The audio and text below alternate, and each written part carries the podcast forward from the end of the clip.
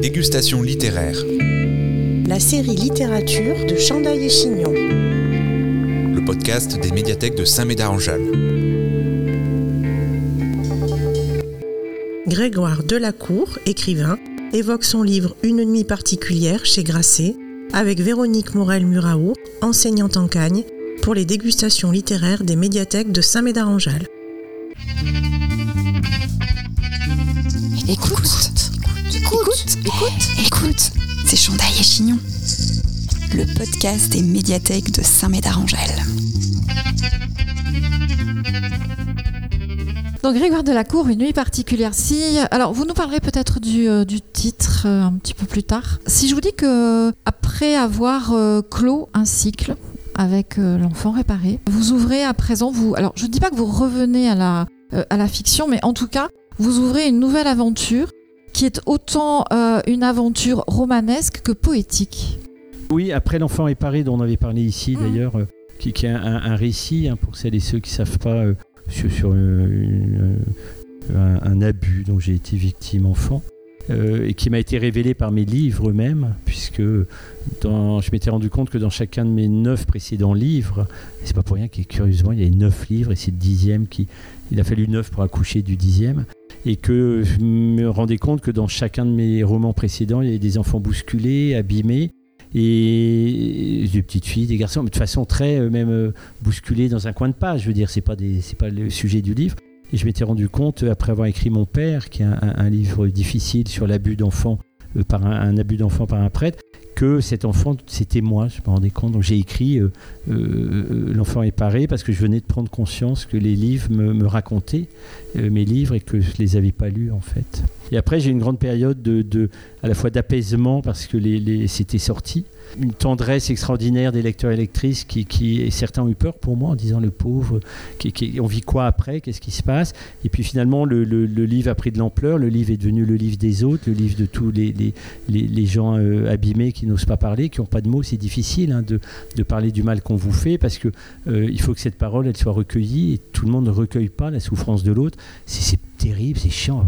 On a déjà ces problèmes si en plus on doit avoir ceux des autres. Ce qui explique aussi que j'ai mis beaucoup de temps à le donner à mon éditrice ce texte parce que c'est aussi là difficile d'apporter un texte à un, éditeur et dire voilà, ah, de quoi il va nous faire chier avec un truc qui intéresse personne. Mais au fond, cette histoire de l'enfant réparé, outre l'intime absolu de, de, de mon travail, si c'est un livre sur l'amour de ma mère que j'ai découvert, sur la naissance d'un écrivain, et, euh, et après, j'étais un peu heureux, comme je vous disais, et, vidé, parce que quand on écrit euh, un récit aussi fort, euh, ma mère, elle est, elle est réelle. Mon frère, qui est mort l'année dernière, était réel. moi, je suis réel. Mon père était réel. C'est tellement puissant tout d'un coup que on se demande qu'est-ce qu'on peut écrire après ça? Est-ce que les personnages de fiction tiennent la route? Est-ce que une femme qui marche la nuit, ça fait, quelque chose ou quelqu'un d'important? Il m'a fallu beaucoup de temps pour me, recheminer vers la littérature euh, romanesque et euh, aller vers la vérité, puisque le, récit, par définition, c'est la réalité. Euh, L'enfant est paré, tout ce qui est dans le livre est réel. Et dans un roman, il n'y a pas de réalité, on s'en fout que c'est réellement arrivé, que cette fille, elle est réellement blonde, que la voiture, elle est réellement entrée dans le, le camion. C'est la vérité, on cherche une vérité qui nous dépasse. Et donc j'ai eu envie de repartir, mais complètement dans le roman et dans la vraie fiction, c'est-à-dire d'inventer des personnages qui pour moi sont extrêmement réels euh, à l'arrivée et vivants, euh, et, ça donne une nuit particulière, qui est un livre particulier, qui est un moment particulier de ma vie, qui est un, oui, comme vous dites, un, un- un nouveau départ, puisqu'une nuit va toujours, croit-on, enfin j'en sais un, vers le jour. Donc je crois que j'ai fait tout chemin pour aller vers le jour maintenant. Elle s'appelle Aurore. Ah, pour s'appelle. Voilà, exactement. Je, je lis parce que cette phrase qui est, enfin ces deux phrases qui sont les, les vôtres sont très belles. J'avais envie de retrouver un homme et une femme capables de se jeter dans le vide par amour, parce que c'est vivre sans amour qui est l'enfer. Je crois que vous dites euh, là ici, euh, très directement d'ailleurs, que ce n'est pas tant un roman d'amour qu'un roman sur l'amour que vous aviez envie d'écrire. Oui, moi je voulais écrire sur l'amour, un roman d'amour, il y en a plein, euh, là ils sont, ils sont tous là. Je crois qu'on écrit que sur l'amour ou à propos de l'amour, parce qu'on ne sait pas comment ça marche, et on aimerait bien le savoir pour le jour où ça nous arrive. Donc on écrit plein d'hypothèses, euh, c'est un homme de l'autre côté de la rue, c'est une femme euh, dans un ballon dirigeable, on ne sait pas. Chaque histoire est unique et c'est pour ça qu'elle est, est, fabuleuse et qu'on n'arrêtera jamais d'écrire et qu'il y aura de la littérature, parce a c'est absolument incertitude sur l'amour. Et je voulais écrire sur l'amour et je voulais écrire sur le couple. Mais pas le couple comme j'ai fait dans mes précédents euh, euh, romans, un couple plus jeune, un couple, euh, allez, on va dire entre 15 et 40 ans, mais un couple à la fin d'une vie, après 30 ans en l'occurrence. Aurore vit 30 ans avec son mari Olivier, une passion absolue, on y reviendra sans doute. Et cette nuit-là, va, il va, il va pardon, la, quitter. évidemment, après 30 ans de, de, de, couple, d'amour, de, de, c'est une épopée, une odyssée de vie. On se dit, mais mon Dieu, à quoi ça a servi d'aimer si ça, ça ne dure pas? Et en fait, il y a toujours cette grande confusion. Est-ce que l'amour doit durer euh, À quoi ça sert au fond? Euh, et, donc, je voulais écrire sur l'amour au prisme d'un couple et du couple. Parce que je suis fasciné de... la, la, question que je me pose, c'est de quel amour on est le couple au fond? Puisqu'il y a des couples, on est tous différents en tant que couple. Mais on aime quoi de notre couple? On est un couple pourquoi Pour quel amour? Et ça, ça a été un peu le point de départ. Donc j'ai inventé trois couples en fait. Euh, euh, Alors on peut peut-être, euh, voilà, et je vais vous laisser justement cheminer parce qu'il y a une, une, dimension qui emprunte beaucoup au suspense. Il y a une construction dans votre roman qui est absolument extraordinaire. Donc je ne veux rien dévoiler, je vais vous laisser cheminer dans ce que vous allez avoir envie de nous, de nous révéler, puis après on s'intéressera à quelques points plus, plus particuliers. Mais Aurore, Siméon, qui sont-ils?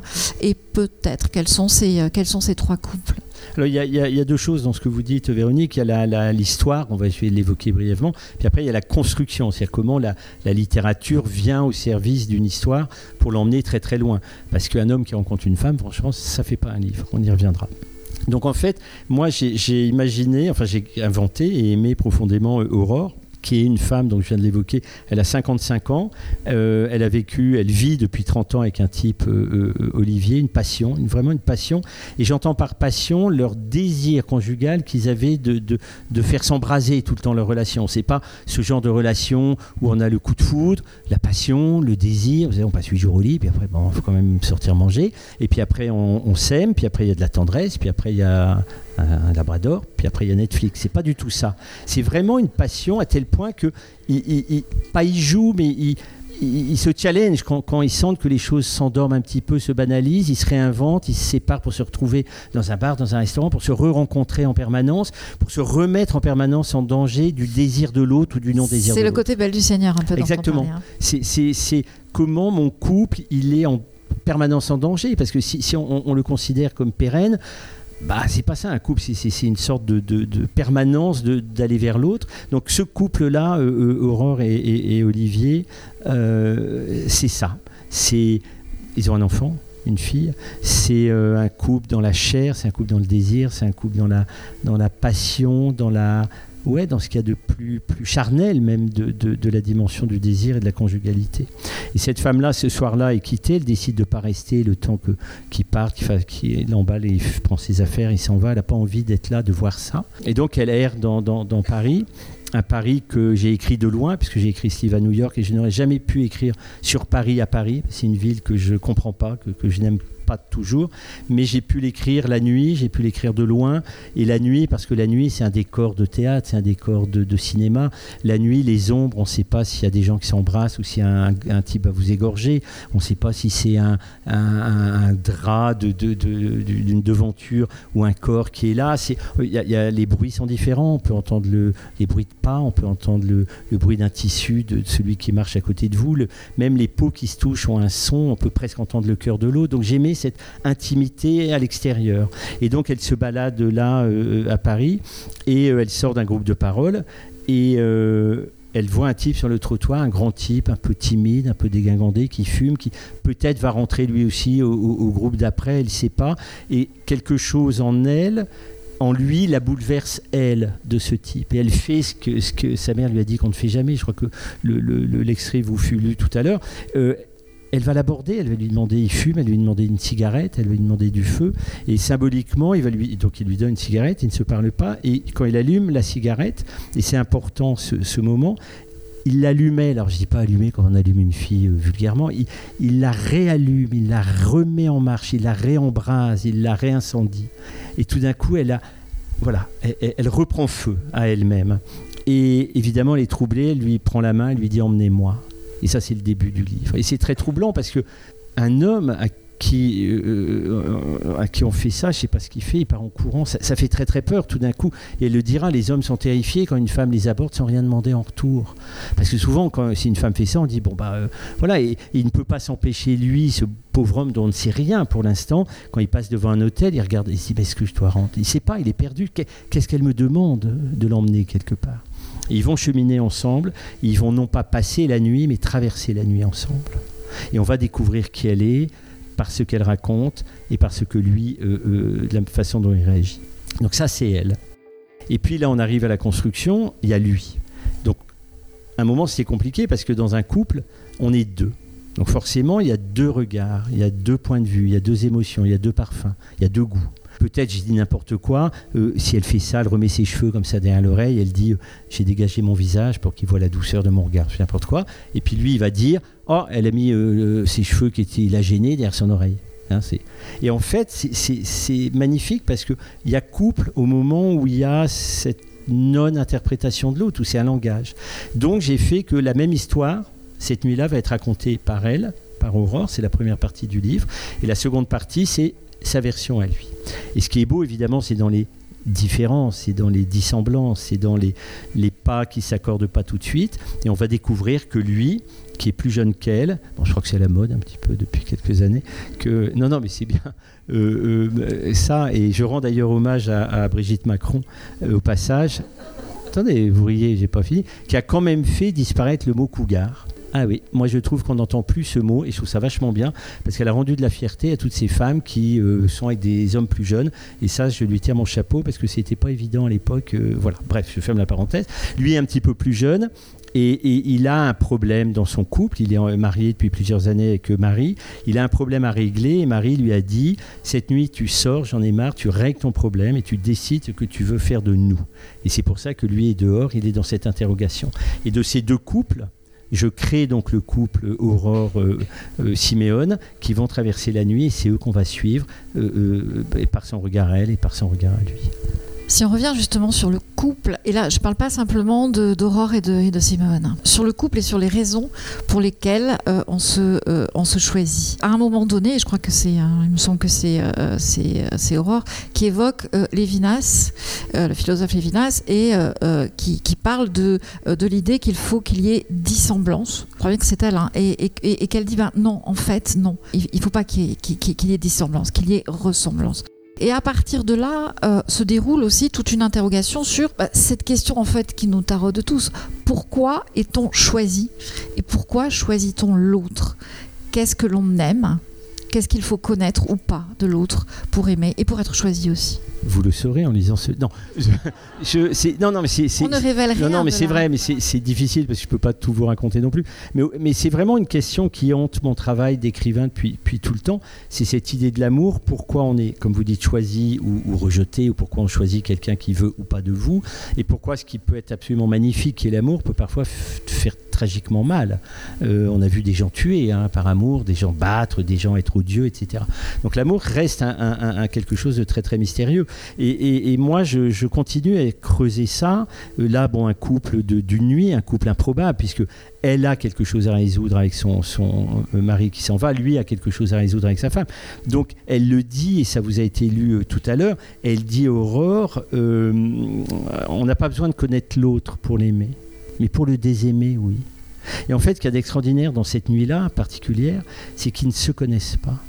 Donc il n'y a pas d'enjeu, il n'y a pas de, séduction au sens de, de, vouloir prendre quelque chose de l'autre. C'est juste deux personnes qui ne se connaissent pas, qui vont cheminer et qui ne vont faire aucun projet, puisqu'ils ne sont pas amenés à vivre ensemble. Mais ça n'empêchera pas l'amour et le désir, et on, le verra dans, dans, le livre, parce que, bah, je vais le dire quand même, à un moment, évidemment, euh, euh, elle est fatiguée, elle, elle, va dans un, dans un hôtel, c'est elle qui l'emmène, et lui ne fait rien.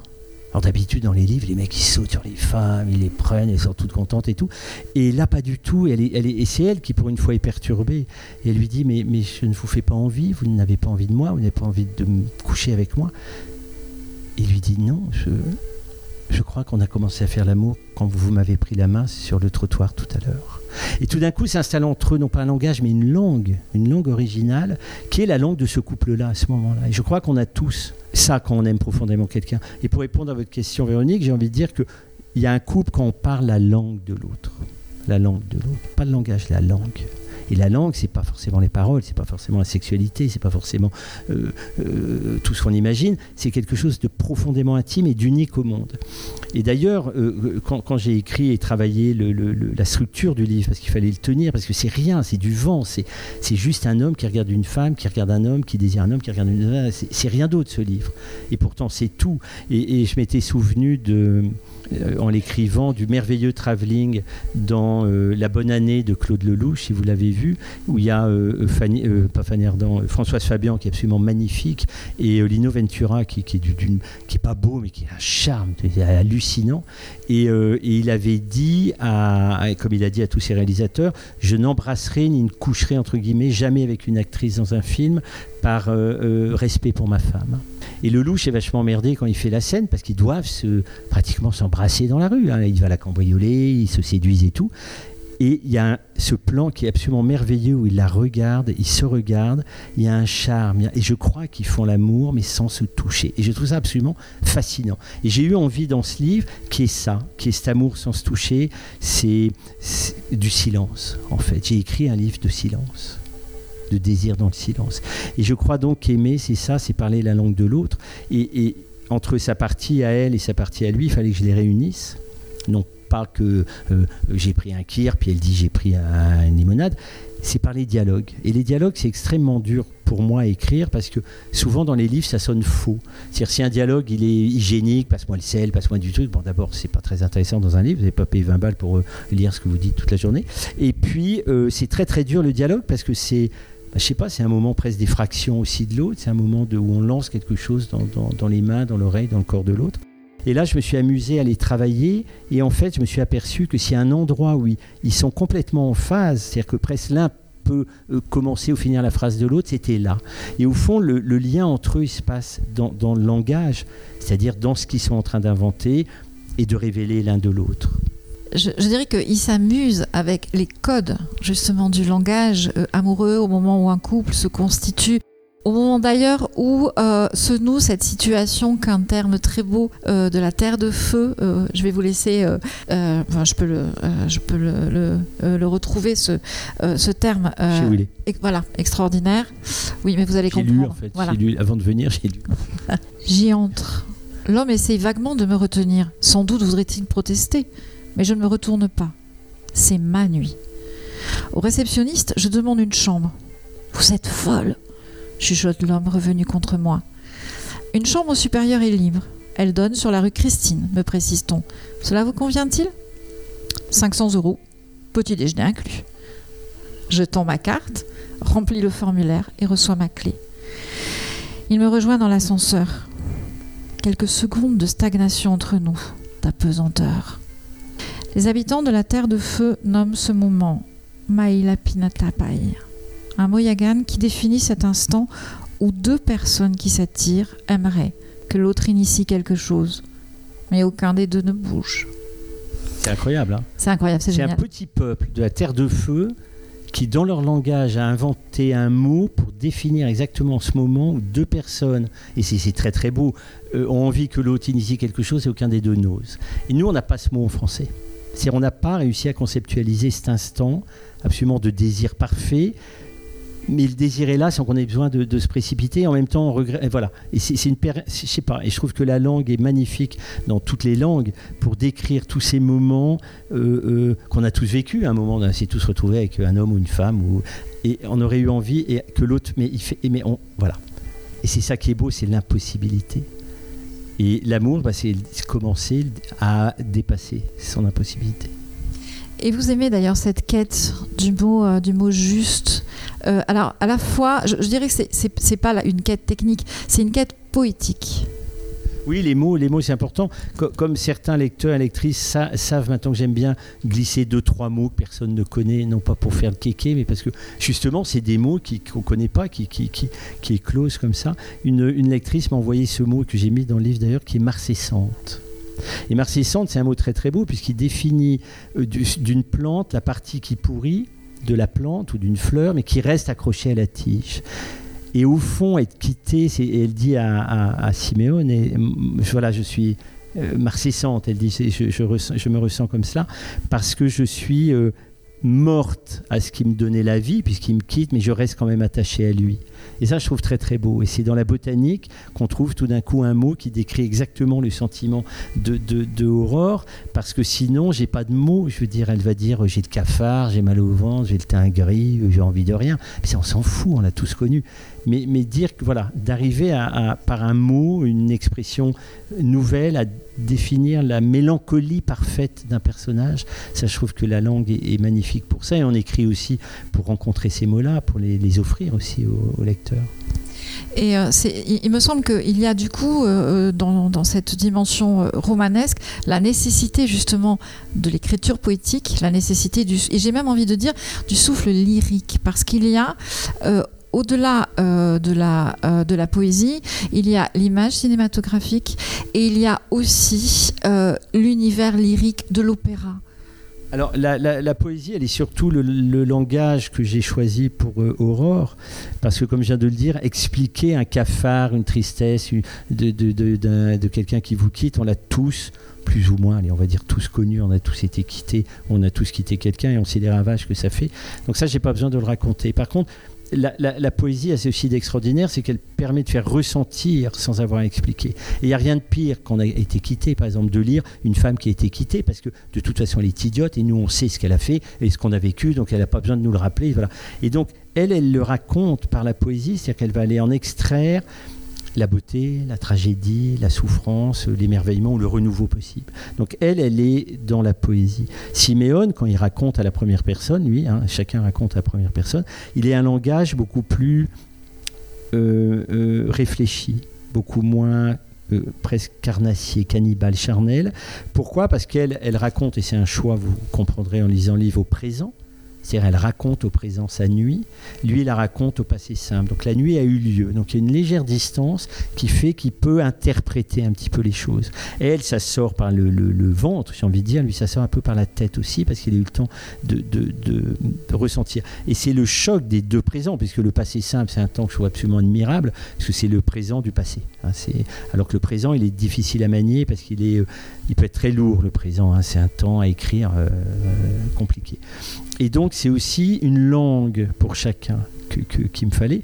Alors le lyrisme, c'est euh, parce que comme c'est une histoire sur l'amour et que moi je suis amoureux de l'amour depuis très longtemps, euh, depuis que j'ai compris l'amputation quand on me l'avait enlevé et quand je l'ai retrouvé, j'ai aimé aussi l'amour lui-même. Euh, je, rêve d'immensité de l'amour, je, je, rêve qu'on puisse mourir d'amour, mais on ne peut mourir d'amour aujourd'hui, on ne meurt plus d'amour, ça n'existe plus, sauf à l'opéra à l'opéra et on meurt encore d'amour. C'est-à-dire qu'on est capable, quand, le héros que vous êtes, euh, Roméo et Juliette, euh, Aïda, tout ça, on est capable de, Il est mort, ah, je te rejoins, ah, dans l'au-delà, et on rigole même pas parce qu'on se dit, waouh, ils osent, ils y vont. Et on s'en fout de croire qu'il y a un au-delà. L'au-delà, c'est eux. Et, euh, et, je me souviens, et c'est une des, des, raisons aussi qui m'a poussé à écrire ce livre, c'est cette rencontre que nous évoquions, Véronique, cet après-midi, d'une femme que j'avais rencontrée à Cassis lors d'un salon du livre qui avait lu et on parlait de Danser au bord de l'abîme et euh, elle trouvait euh, très très fort et singulier et, rare euh, le portrait de la femme que, que, je faisais qui a un rendez-vous avec, avec un amant et ils vont partir ensemble. Enfin un amant l'homme qu'elle aime elle quitte tout pour lui mais il viendra jamais pour une raison que je ne dévoilerai pas si vous n'avez pas lu. Et elle va continuer elle va décider de faire son voyage sans lui et on parlait de ça, elle me disait, mais c'est quand même très très beau. Je dis, ouais, enfin quand même. Et elle me dit, mais moi, vous savez, ça fait 40 ans que je suis veuve. Et, moi, évidemment, idiot, je dis, vous avez refait votre vie et tout. Ah non, non. Non, je l'aime encore. Et là, j'ai pris une grande claque d'un figure parce que je me suis rendu compte que l'absence n'est pas antithétique de l'amour.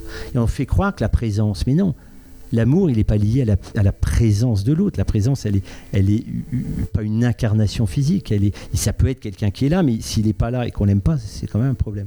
Et elle, elle continue. Alors elle me disait, euh, euh, oui, parfois c'est vrai que l'hiver, le, lit est un peu froid, il me manque parfois, mais je, je, je n'aimerais personne d'autre. J'étais la femme de cet amour-là.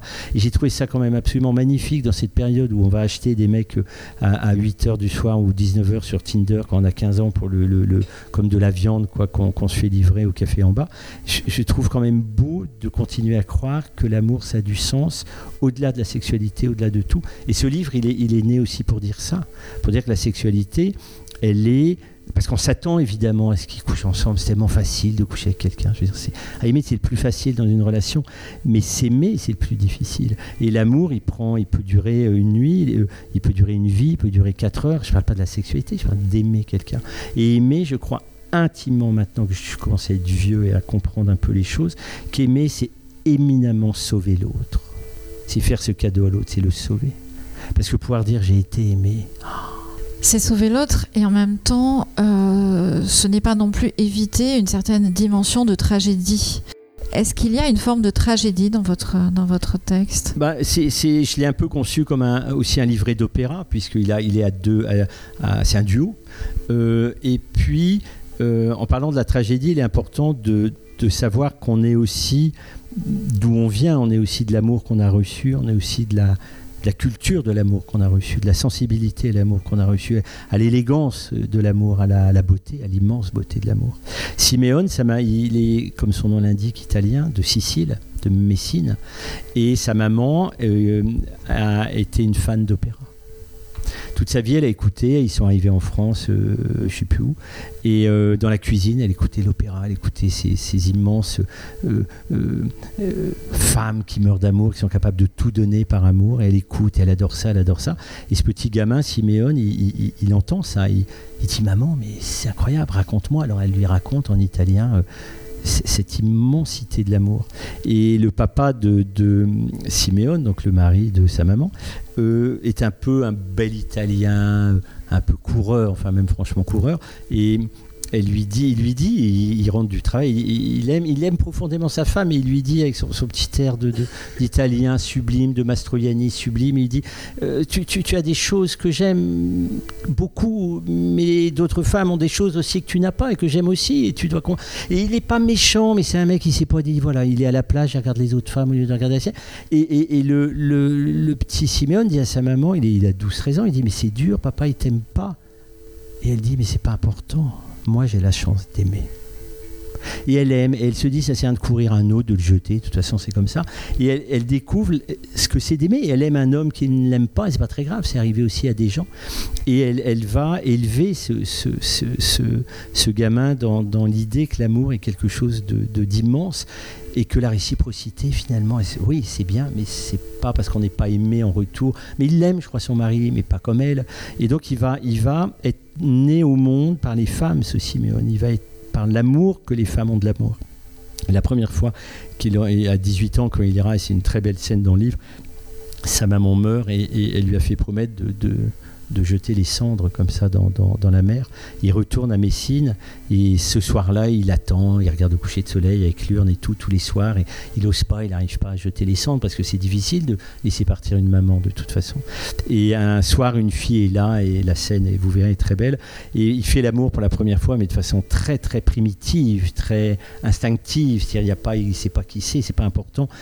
Et il découvre ça, la chair, et évidemment, il fait tomber la l'urne qui se casse et sa mère s'envole. Et les deux sont libérés d'une certaine manière.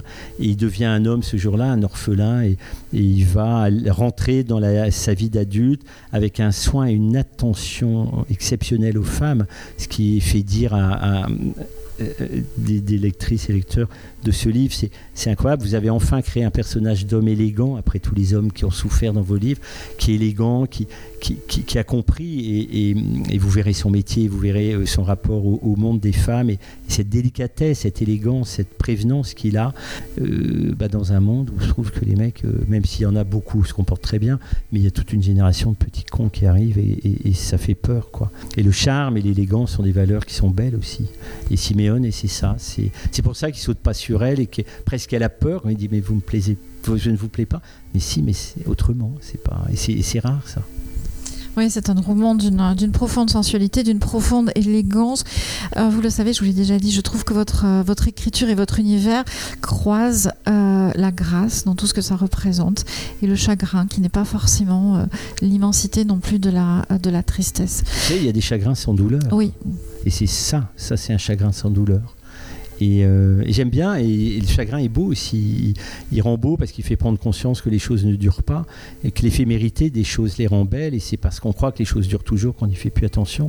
il faut faire attention à la fragilité du monde et des autres. Et c'est un livre sur la fragilité aussi. On est fait plus, je crois, mais intimement, je crois ça, de ce qui nous a traversé que de ce qui est resté, de ce qui nous a effleuré, frôlé et qu'on ne peut pas saisir. Et c'est ça qui nous enrichit plus que, ce qu'on a eu. Et cette nuit-là, c'est ça, c'est cette nuit où on comprend tous que voilà, ça, ça dure pas et c'est beau aussi. Dégustation littéraire, la série littérature de Chandaille et Chignon. On aime à partir du, du souvenir? Oui, je crois que le souvenir, il est, il est, euh, il est un parfum de la chose suivante. Il y a quelque chose qui manque, c'est vrai, euh, si c'est un beau souvenir.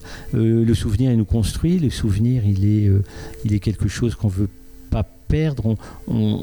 Ça fait peur le souvenir parce qu'il s'en va aussi. Je veux dire, le visage de quelqu'un qu'on a aimé. Moi, ma, ma, mère est décédée il y a 15 ans maintenant. Et, et, parfois, son visage, il est, il est, là, mais il est il est impressionniste, il elle disparaît, elle s'effiloche. Donc je fais, je fais gaffe, quoi, et je me dis que l'amour que j'ai, c'est ça qui la maintient proche. Mais oui, on essaie, on est, on est, on est le, le... ouais, ouais, je crois qu'on est euh, la chair du souvenir de, des belles choses qui nous ont euh, fait vivre, quoi, fait, fait euh, être un être humain, quoi, oui, sûrement. Il y a un autre personnage masculin, mais euh, il se construit à travers le, regard et la, langue, justement, euh, d'Aurore. C'est Olivier. On a commencé à en parler un, petit peu. Euh, à contrario, justement, du, du père de Simeone, pour qui son, son épouse n'était pas le monde ou tout un monde.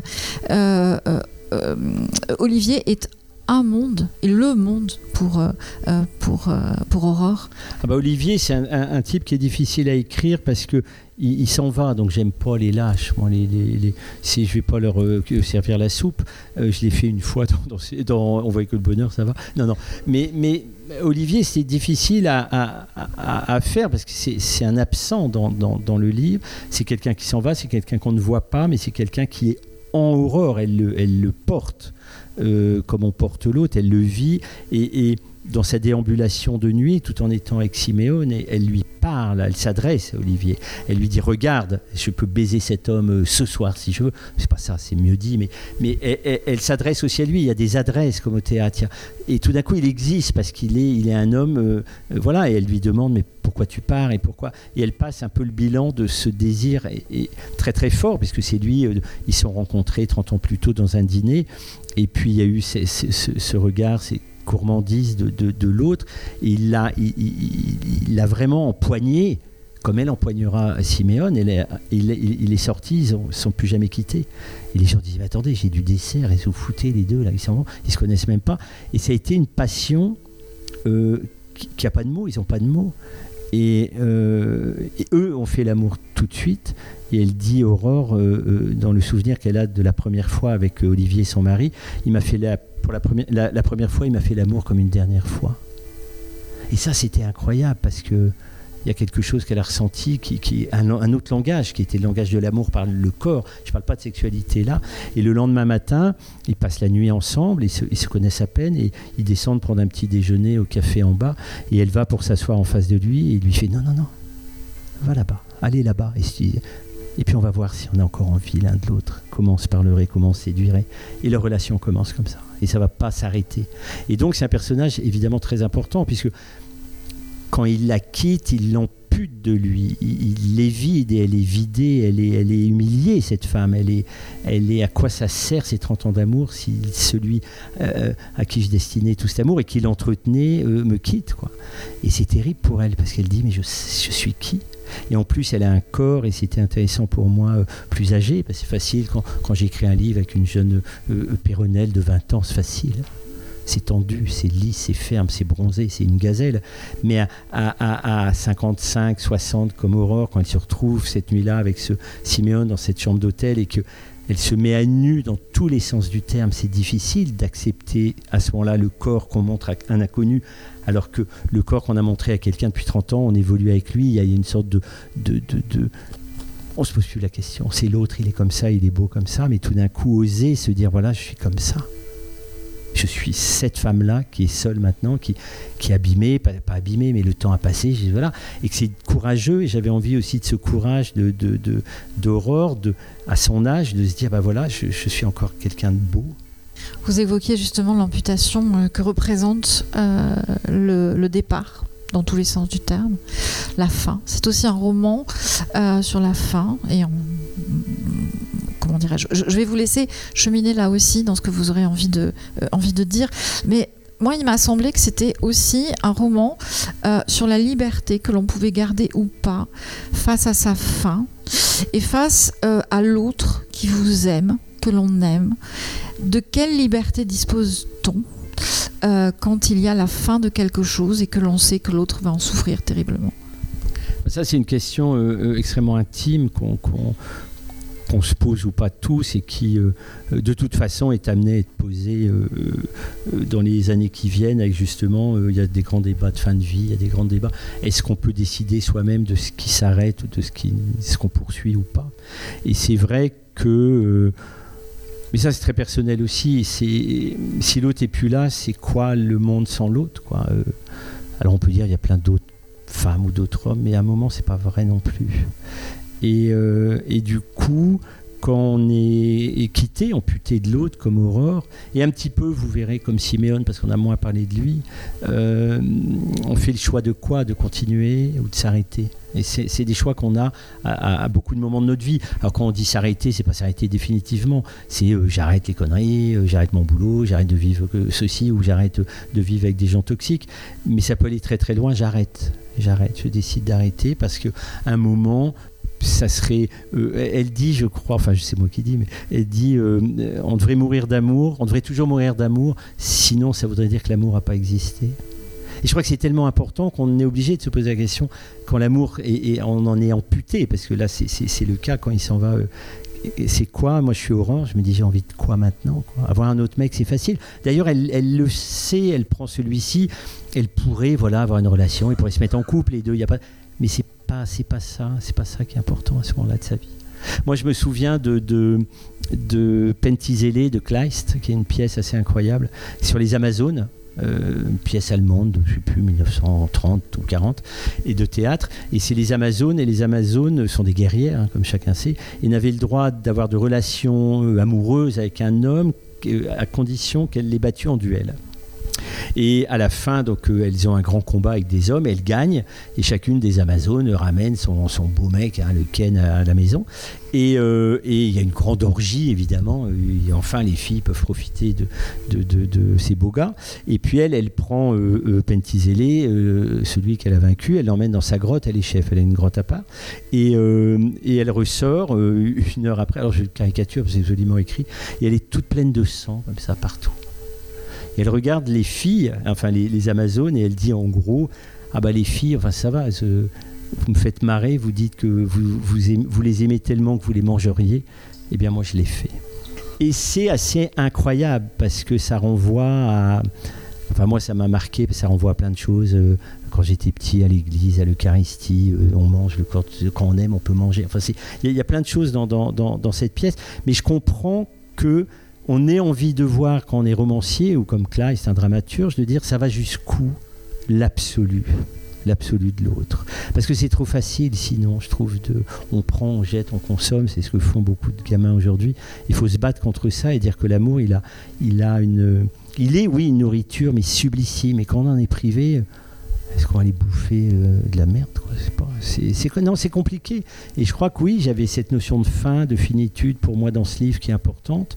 Et à ma manière, je contribue en chuchotant euh, aux questions qu'on se pose aujourd'hui. C'est qu'est-ce qui mérite qu'on vive au fond? Et si vous enlevez l'amour, moi, je n'ai pas vraiment de réponse. On peut dire une belle bagnole et, une médiathèque sublime, mais, ou un bon vin, un vin excellent d'ailleurs que je n'ose même pas boire devant vous parce que je vois que vous le lorgnez tous. Mais si on enlève l'amour, on se dit franchement, waouh, on l'est plus à soi-même, quoi. Vous avez le sentiment de, par moment, de réécrire les mythes? Quand euh, je vous entends parler des Amazones, je pense à Philémon et Baucis, puisque ah bah il y a une identification euh, hein, entre les, euh, le couple d'Aurore et, Olivier, par exemple. Et moi, ce qui m'a frappé, c'est que vous puisez justement, mais je dirais de façon pas simplement culturelle, mais presque instinctive, pardon, charnelle, dans la dimension du, du mythe, alors qui, traverse aussi l'opéra, qui. mais vous avez une écriture qui, comment dire, qui se, qui s'ancre dans cette dimension-là. Bah, moi, moi j'aime bien. Enfin, j'ai toujours peur d'abord de, m'ennuyer et de vous ennuyer euh, quand j'écris. Et donc, il faut essayer de trouver des raccourcis. Et la poésie, c'est ça, des, des, fulgurances qui, qui font ah, ça. Ah oui, ça, je comprends. Exemple, euh, Philémon et Bossy, c'est un couple dans la mythologie qui, qui, vivent tellement longtemps, euh, euh, tellement mais très très très très vieux, et à un moment, je sais plus ce qu'ils font, ils sauvent quelqu'un qui est un dieu caché, et lui dit qu'est-ce que, que vous voudriez? Il dit on veut ne jamais se quitter ou mourir ensemble. Et finalement, il les transforme en arbres, et, et tout d'un coup, leur corps fusionne, si vous voulez, ils ont le même tronc, mais gardent leur feuillage différent euh, euh, et c'est très très beau. Et, voilà, ça m'appelle Guitry qui disait faire qu'un couple, c'est ne faire qu'un, oui, mais lequel?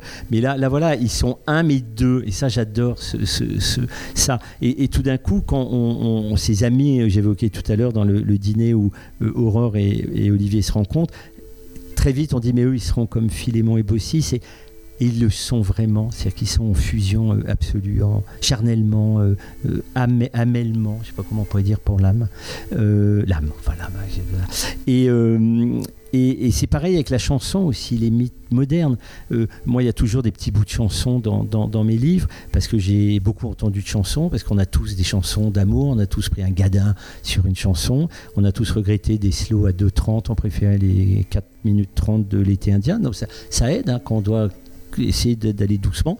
Euh, et il y a plein de choses. Puis il y a des chansons très tristes qui, qui nous marquent aussi. Il y a, y a, une littérature de l'amour par la chanson populaire que je trouve belle, jusque, que j'ai envie de dire, parce qu'après je connais moins euh, aujourd'hui. Je crois qu'il y a des belles choses dans le rap et tout.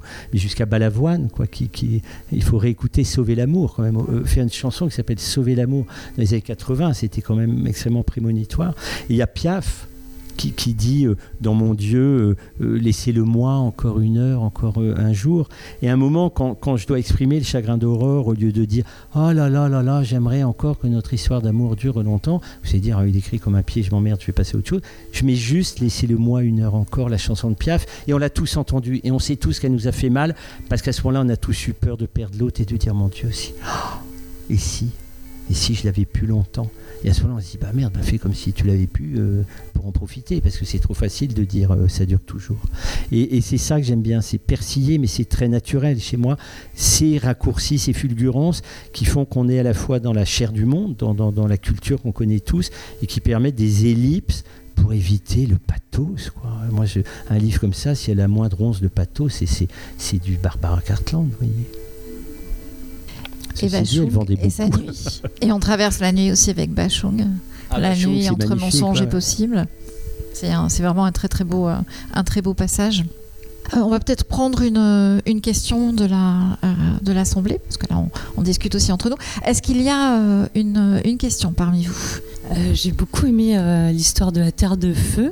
Et euh, d'où vous connaissez cette euh, langue de Patagonie? Parce que c'est pas quelque chose euh, qui est connu et ça m'a interpellée. J'ai trouvé ça très beau je connais pas la langue, je ne parle pas le, yagan, mais c'est vrai que j'avais euh, euh, au hasard de mes, de mes lectures, dans les articles comme ça, vous savez, je lis euh, à l'année des tas de choses, il y a des choses comme ça, je note un petit carnet, des choses mystérieuses comme ça, en me disant ça peut me servir un jour.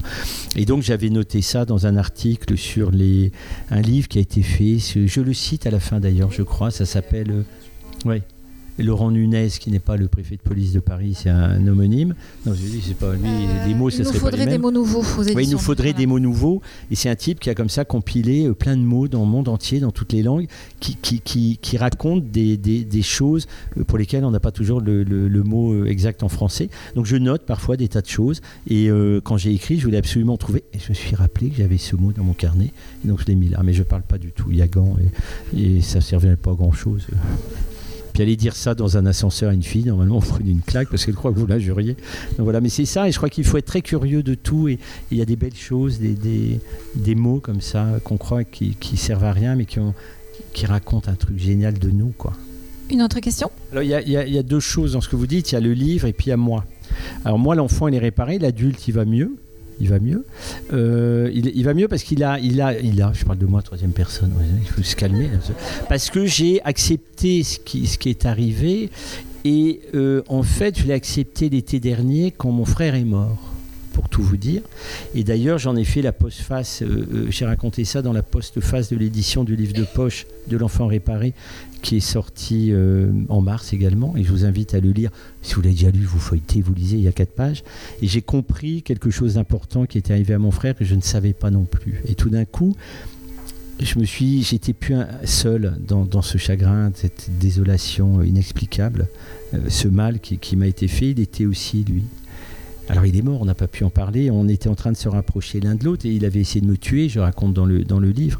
Et en fait, j'ai compris ce qu'il voulait tuer, c'est ce qui nous est arrivé. C'était la trace. On était la preuve qu'il y avait eu un crime. Et, et- et tout d'un coup, j'ai été très triste, évidemment, par sa mort et, la vie qu'il avait eue et que j'ai découverte. Mais surtout, j'ai un frère de douleur quelque part. Et je voulais lui rendre hommage. J'ai compris que je n'étais pas seul, parce qu'on croit toujours qu'on est seul et on est une famille extrêmement nombreuse, des, des- gens qui, qui, qui. Et c'est parce qu'on est nombreux que c'est presque moins douloureux, parce qu'il y a quelque chose de, de digne aussi. On est, on est un peuple, on est, on est un peuple abîmé, mais on a une existence, on a une dignité, et surtout comprendre que le mal qu'on vous fait, c'est pas de votre faute, c'est de la faute de celui qui le fait. Ça, c'est très long. Donc ça, de ce côté-là, ça va tout à fait bien. Et par rapport à ce livre, oui, il est, important parce qu'il m'a redonné après euh, le, scalpel, l'acide des mots de l'enfant réparé, de l'air, de, de- de- de- de- des ailes, de, l'audace, de, la créativité. Euh, Vous verrez, il y a une scène de, presque pornographique à un moment euh, euh, dans une bagnole, et c'est beau à écrire, et c'est beau, il n'y a rien de vulgaire, et tout d'un coup arriver à faire que les mots, euh, que ce soit yagan ou français, crus, sont aussi une poésie incroyable. Et, j'ai retrouvé une jubilation à écrire, à, composer, j'ai envie de dire, ce livre. Dé- dépouillé et débarrassé de toutes ces lourdeurs de mes fantômes et tout. Donc oui, oui, c'est un moment euh, charnière, comme euh, le rappelait Véronique en début d'entretien. C'est un livre d'après, c'est un livre... euh, Après, je sais pas ce que je ferai après, on verra.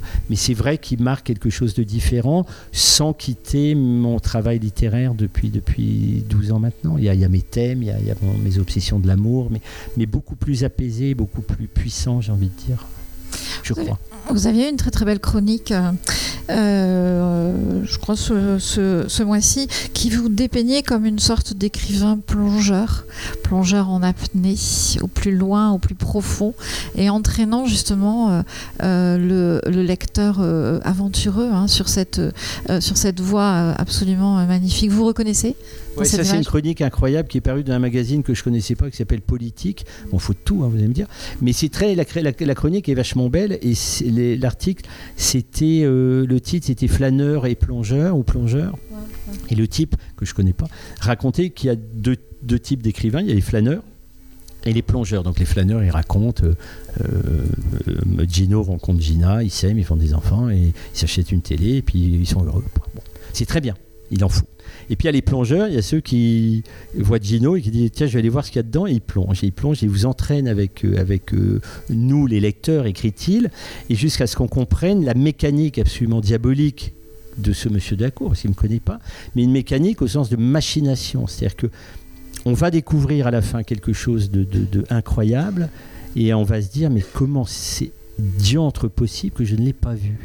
Et il dit de ce livre, dès qu'on a fini de lire, il faut le- on le relit. On le relit et on se dit, mais il avait tout balisé, il avait tout persillé, il nous disait tout et on ne le voyait pas. Et ça, c'est, j'adore et je savais en écrivant ça que je voulais, mon éditrice, quand elle a eu la toute première version, elle a dit, mais c'est comme un thriller, mais d'amour.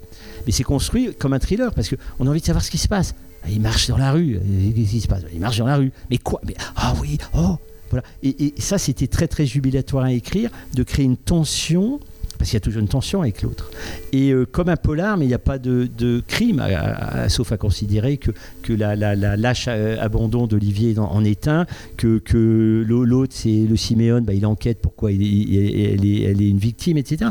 Mais je l'ai écrit aussi comme une tension policière, et donc il y, a une mécanique vraiment euh, qui s'est mise en place dans ce livre, et, et qui saluait en disant j'étais au fond, au fond, au fond des choses et de chacun des deux personnages. Et ça, c'était une, une critique, enfin une chronique incroyable à lire, parce que rarement les journalistes vont aussi loin dans leur lecture d'un livre, ils n'ont pas le temps, euh, ils, ont, ils ont des hebdos, ils doivent rendre un papier, et là c'est un papier euh, d'aujourd'hui, enfin il y a quatre mois après la sortie du livre, et, ce papier m'a bouleversé parce qu'il est d'abord remarquablement écrit, et je me suis dit, waouh, j'ai quand même fait un truc qui, qui, est bien torché maintenant, qui, est pu. Voilà. J'étais content qu'après euh, ce qui me tenait, c'est-à-dire cette souffrance que j'avais, bah, sans elle, j'arrive à marcher droit. Quoi. J'ajouterais qu'il faut lire le texte trois fois. Pas juste. Oui, vraiment. J'ajouterais, il faut l'acheter trois fois. une, une fois pour le lire, la première. Pardon. Non, non. Non, je dis ça pour le libraire parce que c'est lourd les livres et que ça serait gentil si on évitait qu'il les ramène, quoi. Moi, j'ai envie de vous poser une autre, euh, une autre question, enfin une question double. Une nuit particulière, venir peut-être sur le, sur le titre, sur l'adjectif choisi, et puis sur cette photo extraordinaire. Alors, le, titre, il n'est pas de moi. Moi, j'avais mis euh, Une nuit d'amour comme un titre. On a toujours un titre de travail. Et Une nuit d'amour, c'était vraiment parce que j'ai pas réfléchi. Je savais que ça se passait qu'une nuit. Et, c'était pour me rappeler unité de lieu, de temps, d'action. Ça se passe la nuit. Et en fait, c'est un huis clos dehors. C'est un. Oui, c'est un truc qui se passe une seule nuit. Et, euh, et le titre est nul. À, nul, nul, une nuit d'amour, parce que d'abord il exige Harlequin. et c'est horrible parce que quand vous tapez un titre, vous voyez paf, une nuit d'amour, une nuit avec d'amour avec mon dentiste, une nuit collection Harlequin, et ça. Donc j'étais assez embêté parce que finalement on s'y habitue. Vous savez, c'est comme les prénoms des enfants quand, on est enceinte. On dit oh, on va l'appeler Albert, et puis on attend, puis Albert, puis Albert, puis c'est vraiment crétin. Je sais pas qu'il n'y a pas d'Albert, hein. mais, mais non, je vais pas me faire d'ennemis. Bah, voilà, a, voilà, et tout d'un coup on se dit bah merde, bah, de toute façon il arrive, il n'a pas une gueule à s'appeler Albert, mais on va l'appeler Albert quand même.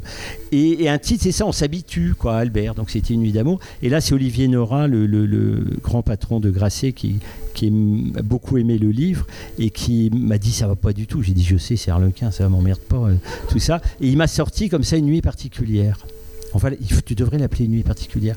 Évidemment, il y a le, mais ça n'a rien à voir avec une journée particulière des, des Torres Mais il y a une musique dans, une nuit particulière. Et ce mot particulier, il est très particulier pour le coup. Il y avait quelque chose qui me plaisait bien. J'ai dit tout de suite oui sans réfléchir. Et je l'aime bien ce titre. Et je trouve vraiment euh, euh, très singulier, très fort. Et, et, on a envie de savoir ce qui se passe dans cette nuit. Ça, c'est pour le titre. Donc euh, merci Olivier Nora. Et pour la photo, j'avais demandé. Parce que comme j'ai fait de la, de la réclame pendant 30 ans, j'aime bien faire mes petites maquettes, vous voyez, avec des petits titres, des petits trucs. Et je voulais une femme et j'avais trouvé une photo d'une femme qui fume. Je voulais absolument quelqu'un qui fume. Alors on bannit la cigarette partout. Oui, d'abord, d'abord parce qu'on bannit et que ça m'emmerde, qu'on n'arrête pas de nous dire ce qu'on doit manger, ce qu'on doit respirer et tout ça. Bon, maintenant, il faut pas fumer, mais c'est bien.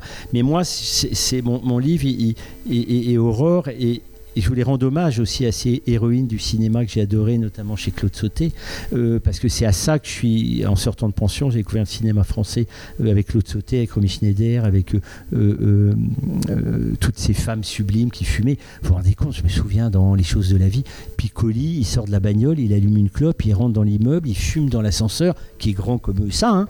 il rentre, il a sa clope, la femme ouvre la porte, salut Thérèse, il l'embrasse. Putain, on voit ça aujourd'hui, on dit mais ça n'existe pas tout le monde fumait tout le temps. Et il y avait quelque chose de très beau dans la manière dont les femmes allumaient leurs cigarettes, dont elles, dit, elles refusaient qu'un homme leur euh, offre du feu en disant attends ça va. Et, il y avait quelque chose de l'ordre de la liberté euh, euh, des femmes qui décidaient. Et les femmes n'ont jamais été aussi belles et libres au cinéma que dans ces années-là où elles choisissaient les hommes, les jeter. Elles n'étaient pas du tout regardées César et Rosalie. Hein. Elles ne cessent pas à voir. Hein. Elle prend les deux. Hein.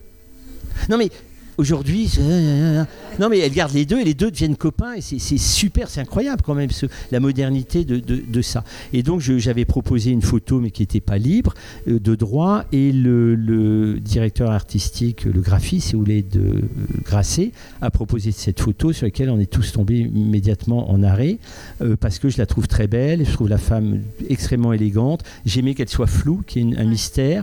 On est dans le cinoche, on est dans la nuit, elle a sa clope. Et vous savez qui c'est? C'est Gina Roland. Et c'est Gina Roland, je l'ai su qu'après. Et en fait, c'est un travail d'un photographe qui est assez incroyable, qui photographie des photos. C'est-à-dire, ce photographe photographie des photos de stars, il les floute, il les travaille, il rend hommage à, voilà. Et on a eu les droits parce que c'est une photo de photo. Sinon, on n'aurait pas eu les Gina Roland. Euh, et, ils ont fait une réclame, une pub dans le métro à Paris avec ce livre. Et évidemment, la RATP, bien pensante, a dit nous refusons qu'il y ait une cigarette. Et là, on n'avait pas le droit de l'enlever parce que c'est lié à son image. Donc, ils ont mis un bandeau rouge avec je sais pas quoi. Mais pour dire le focusisme, quoi. Euh, de, voilà. Et euh, voilà mais bon, c'est comme ça. Et, je trouve que ça fait un objet qui est joli. Je voulais un petit livre je voulais un livre court, je voulais un, livre d'un format petit. Et là, j'ai la chance d'avoir un éditeur qui, qui, m'écoute et qui, euh, qui, a compris pourquoi cet objet devait être beau et précieux. Et, voilà, et maintenant, euh, avec ce livre, on va vivre, j'imagine, enfin, c'est parti de nouvelles aventures qui sont sans doute le théâtre et le cinéma. Donc, c'est assez excitant. Ah, C'était la question que j'allais vous poser. Ouais. C'est bah, tout chaud, je veux dire que c'est euh, dans, dans, les derniers jours. Mais euh, il y, a un garçon que j'aime bien qui s'appelle Pierre Très donc TRE, euh, trait d'union Hardy comme Laurel, qui a écrit Le syndrome de l'oiseau, qui est une pièce assez incroyable, qui a été jouée 5-6 semaines au Théâtre du Rond-Point à Paris en début d'année avec Sarah Giraudot. Et Sarah Giraudot est le Molière de la meilleure actrice pour ce rôle. Et c'est une histoire à deux personnages inspirée de l'affaire Natacha Campouche. Vous savez, cette femme qui a été donc c'est simplement, elle est là, euh, prisonnière, et c'est le moment où elle va réussir à s'évader. Et c'est une pièce assez incroyable. Et j'ai sympathisé avec ce, dramaturge il y a quelques, années. On avait un projet, et euh, puis malheureusement le Covid est arrivé. Et il a acheté le livre le jour de sa sortie, le 1er mars. Et le 2, il a commencé à écrire l'adaptation euh, théâtrale sans me dire. Et, c'est génial. Et il me l'a envoyé 30 jours après. Et c'était magnifique. Il y avait plein de trucs à revoir. On a travaillé ensemble. Et donc la pièce est vraiment très très belle. Et je si vous l'avez lu, vous savez que c'est casse-gueule à adapter, parce que la construction là, elle est, c'est pas simple. Il a fait un truc qui est vraiment de, de, toute beauté. Donc là, on cherche l'actrice. Parce que c'est difficile, euh, une actrice. Il faut trouver l'actrice, en fait. Euh, voilà, c'est difficile de trouver. Ça engage une actrice à, jouer trois mois minimum tous les soirs. Ça veut dire pas de cinéma pendant ce temps-là. Enfin, c'est technique, mais on est dans la part technique qui, est un peu chiante, mais, euh, mais au moins il y a un espoir. Et moi, c'est très drôle parce que j'avais pensé à une actrice dont je ne vous dirai pas le nom pour jouer la pièce. Et voilà qu'elle m'appelle pour réaliser le film. Je suis assez emmerdé. Donc, j'ai dit il faut arrêter, il faut arrêter, il faut surtout pas lui envoyer. Et elle est, elle est venue avec son producteur. Elle a, elle a elle a fait un, ou deux documentaires et elle ferait là son, a 60 ans et elle ferait là son premier film et je trouve ça génial. Non mais je trouve ça génial parce que euh, moi je fais confiance aux gens donc j'ai aucune crainte si elle fait un premier euh, un premier film, elle en a envie. Puis c'est l'âge où elle commence à avoir moins de rôle aussi, donc on dit j'ai envie de réaliser. Et la vision et la lecture qu'elle a du, du livre est assez formidable par rapport à ce que j'ai voulu faire. Et euh, donc on va voir, mais c'est ces petits cailloux comme ça, après c'est de l'argent, c'est tout ça, ça dépend des autres, mais c'est des belles promesses quoi, quand, quand, quand vous faites un, livre qui tout d'un coup euh, inspire d'autres gens et, donne du talent à ceux qui en ont, et je trouve ça formidable. Je trouve qu'un un livre, il a, il a plein de vie. Euh, et, j'espère qu'après le Covid, tous les projets qu'on a eu, que j'ai eu avortés, de films, de théâtre et tout, ça va reprendre un petit peu, qu'on va retrouver un peu de joie et de et de d'émerveillement qu'on est en train de perdre tous les jours. J'espère d'ailleurs que ça tape pas trop dans les dans les bons lieux cette nuit, mais on a besoin de non, mais c'est effrayant quoi. Et on a besoin et nous on, écrit aussi des livres pour dire qu'il n'y a pas que que ça quoi qu'on on peut se parler un petit peu. Et, euh, et c'est bien, et ça serait bien que ça, ça continue, parce que c'est fragile un livre. Ça se brûle, ça se mhm. brûle, pardon. Non, j'ai juste envie de, de, vous dire que, on va peut-être rester sur vos, euh, sur vos mots, vous dire que vous êtes euh, un pericoloso romantico, un dangereux romantique, mais tellement séduisant. Et, et il, a, il ajoute, euh, tragique, oui, je sais pas en même temps, oui. Oui, c'est sa maman qui lui disait, mais mon pauvre petit garçon, tu es un romantique. C'est tragique d'être romantique. À moins qu'on finisse sur quelques, sur quelques mots de votre, de votre texte. Allez-y. Allez sur la, sur la cigarette. Il allume une cigarette, grimace en aspirant le feu, puis il la porte à ma bouche. Je la maintiens à la commissure de mes lèvres, comme une truande. La cendre s'allonge, menace de tomber. Il dit Jeanne Moreau. Il dit Sophia Loren. Il dit ça de l'allure, les actrices, la clope au bec. et nous rions, et je manque de m'étouffer. Il attrape le mégot avant qu'il ne brûle le drap. Et c'est la première fois que je ris ce soir, alors que tu es en train de me quitter. Parce que c'est aussi un livre sur la vie, fondamentalement. Et j'ai envie qu'on reste sur cette image, la clope au bec. Merci infiniment. Merci.